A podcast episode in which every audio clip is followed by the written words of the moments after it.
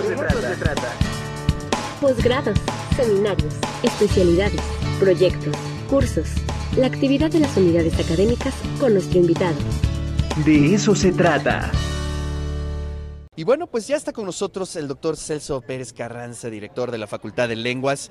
Recientemente publicó, eh, hizo público su informe de labores y esto es algo que hemos venido haciendo, un ejercicio que hemos estado haciendo ya en los últimos meses de invitar a nuestros directores para comunicar a toda la audiencia, a la comunidad universitaria, los matices de lo que se dio en este año de trabajo. Doctor Celso, ¿cómo está? Muy buenos días. Muy buenos días. Muy bien. Muchas gracias por su tiempo y por el espacio. No, al contrario, qué, qué bueno que vino para que nos platique un poco los matices ¿no? de lo que se dio en torno a este informe. Si bien los informes, a veces los tiempos son limitados, ¿no? Los formatos. Y aquí se hace un ejercicio de diálogo con la audiencia y con la, eh, y con la, y con la gente y con la comunidad universitaria para que podamos eh, charlar con ellos en torno a todo este año de trabajo. Es correcto.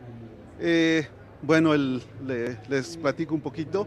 El informe atendió los cuatro ejes del plan de desarrollo institucional y bueno, nos enfocamos más en lo, eh, el ámbito académico, en el ámbito de investigación y en el ámbito de la vinculación Claro. que la Facultad de Lenguas tiene con la sociedad y con la universidad. Sí, es una de, de esas facultades que tiene un amplio diálogo con la sociedad, ¿no? Los cursos que son eh, muy bienvenidos por parte de la gente, obviamente por la calidad, por, digamos, la, la, la, la, la capacidad de cubrir distintas lenguas, ¿no? Pero además son los costos también más bajos que se le puede tener a la gente, es decir, es la alternativa para poder hablar una lengua extra, ¿no? Es cierto. Nosotros tenemos eh, esa interacción con todos los estudiantes de la UAP. Atendemos a todos los estudiantes de la Universidad de Licenciatura, Claro. Pero además de la universidad a través del Centro de Enseñanza de Lenguas Extranjeras. Claro. Ahí tenemos alrededor de nueve, o estamos atendiendo ahorita como a nueve mil estudiantes por Nada periodo, ¿no? más. Y bueno, además también eh, te- es pa- para todo el Claro. público en general. Y tenemos también el servicio de las casas de, de las lenguas, ¿no? La casa de la lengua inglesa, la casa más de nacionales. Entonces Así es. estamos atendiendo no solamente a la comunidad de la universidad, sino toda el- a todo el público en general. Oiga, maestro, y el reto para el siguiente año, ¿qué viene?